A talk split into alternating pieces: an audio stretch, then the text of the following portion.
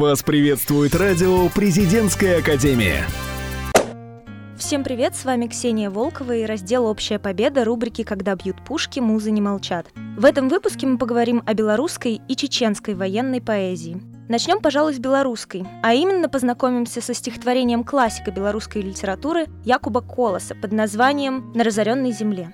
Земля моих предков в тумане густом, он черный повис пеленою, то раны дымятся на теле родном, истерзанной дикой ордою. В развалинах в прахе лежат города, а села — одни пепелища, где ветер гуляет и стонет беда в разрушенных скорбных жилищах. Смерть бродит по краю, в полях и лесах, могилы все гуще и гуще. Вот всхлипнули реки, как вдовы в слезах. Заря потускнела над пущей. Здесь все так знакомо, реки поворот и голые сучья березы. Кто горе измерит, кто слезы сочтет, сиротские горькие слезы. Земля моих предков, в неволе глухой ты смертную муку узнала, проклятие бандитам, всей нечисти той, что славу разбоем снискала. Земля, расступись, отомсти, покарай за раны свои мучения, сынов своих верных зови, поднимай на правое дело отмщения. Пускай сатанеет, рвется вперед фашистская черная сила. Я верю, я знаю, конец ее ждет. В земле моих предков могила.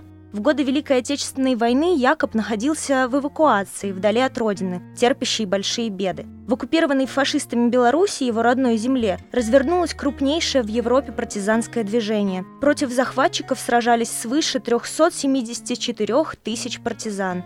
В стихотворении мы слышим их слезы, чувствуем их скорбь. Вся их родная земля, поля, леса и города – все захвачено густым туманом, а сквозь этот туман ничего не слышно и не видно. Люди не знают, где их родные, что с ними, живы ли они. Люди не знают, что их ждет там, в будущем. Но несмотря на это, белорусы поднимаются на защиту своей родины, полностью занятой врагом. С неимоверной отвагой идут в бой в полную неизвестность и темноту, жертвуя всем ради нее, родной земли.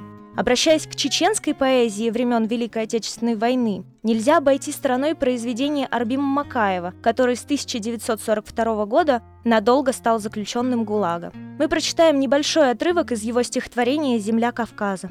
Видел я, как в небе ледяном птицы замерзали на лету. Видел, как в песке яйцо пеклось, и в тайге ходил на зверя я. Но всю жизнь мечталось и ждалось встретить вновь тебя, земля моя. Солнце, переставшее светить, жизнь у нас отнимет навсегда. Человек не может счастлив быть, без земли родимой никогда. Без друзей и родины жесток мой удел, и счастья нет со мной. Я хочу, когда наступит срок, упокоиться в земле родной. Жил я на родной земле отцов, злому ветру подставлял лицо, радоваться я не успевал, от труда вовек не уставал. О земной мой рай, о мать моя, отец и наша вся семья, о родные горы и поля, нас всей мир пославшая земля, потому всю жизнь и счастлив я. Пусть, когда наступит смерть моя, никого она не огорчит, пусть в сердцах людей мой стих звучит. Чеченцы – народ, не боящийся смерти, готовы отдать жизнь за свою родину. В 1942 году мобилизация чеченцев прекратилась по приказу Берии, но в августе того же года этот приказ был отменен, поскольку фашистские войска вторглись на Кавказ. Всего за время войны были мобилизованы 18,5 тысяч чеченцев и ингушей, среди которых более половины были добровольцами. Эти люди сознательно шли на войну, понимая, что в любой момент их родных и их самих могут депортировать, назвать врагами народа. Но их это не пугало. Они были готовы на все, лишь бы увидеть земли Кавказа, родные горы и поля. Снова, хотя бы ненадолго, ощутить то счастье, которое испытывает человек, воссоединяясь с Родиной. Они воевали с нашим общим врагом под гнетом репрессий. Понравились ли вам эти стихотворения? С поэзией каких народов вы хотели бы ознакомиться далее? Оставляйте свои предложения в комментариях. До скорых встреч!